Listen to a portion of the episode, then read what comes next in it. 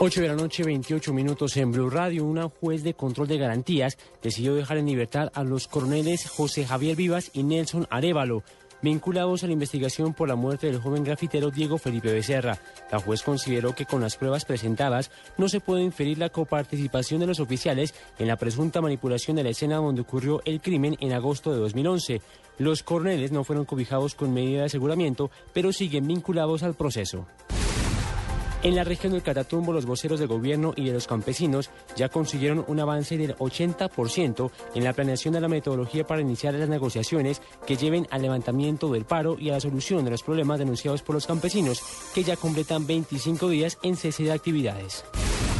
Cinco presidentes de Sudamérica continúan reunidos a esta hora en Cochabamba, centro de Bolivia, para respaldar a su par Evo Morales, quien sufrió el cierre temporal del espacio aéreo por parte de cuatro países europeos por sospechas de que transportaba al prófugo estadounidense Edward Snowden.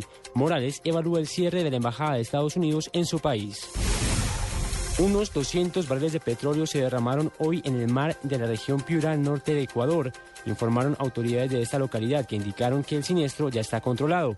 El derrame se produjo por la rotura de una tubería de transporte de petróleo de la empresa Savia, cayendo unos 200 barriles al litoral del distrito de Lobitos en la provincia de Tarará.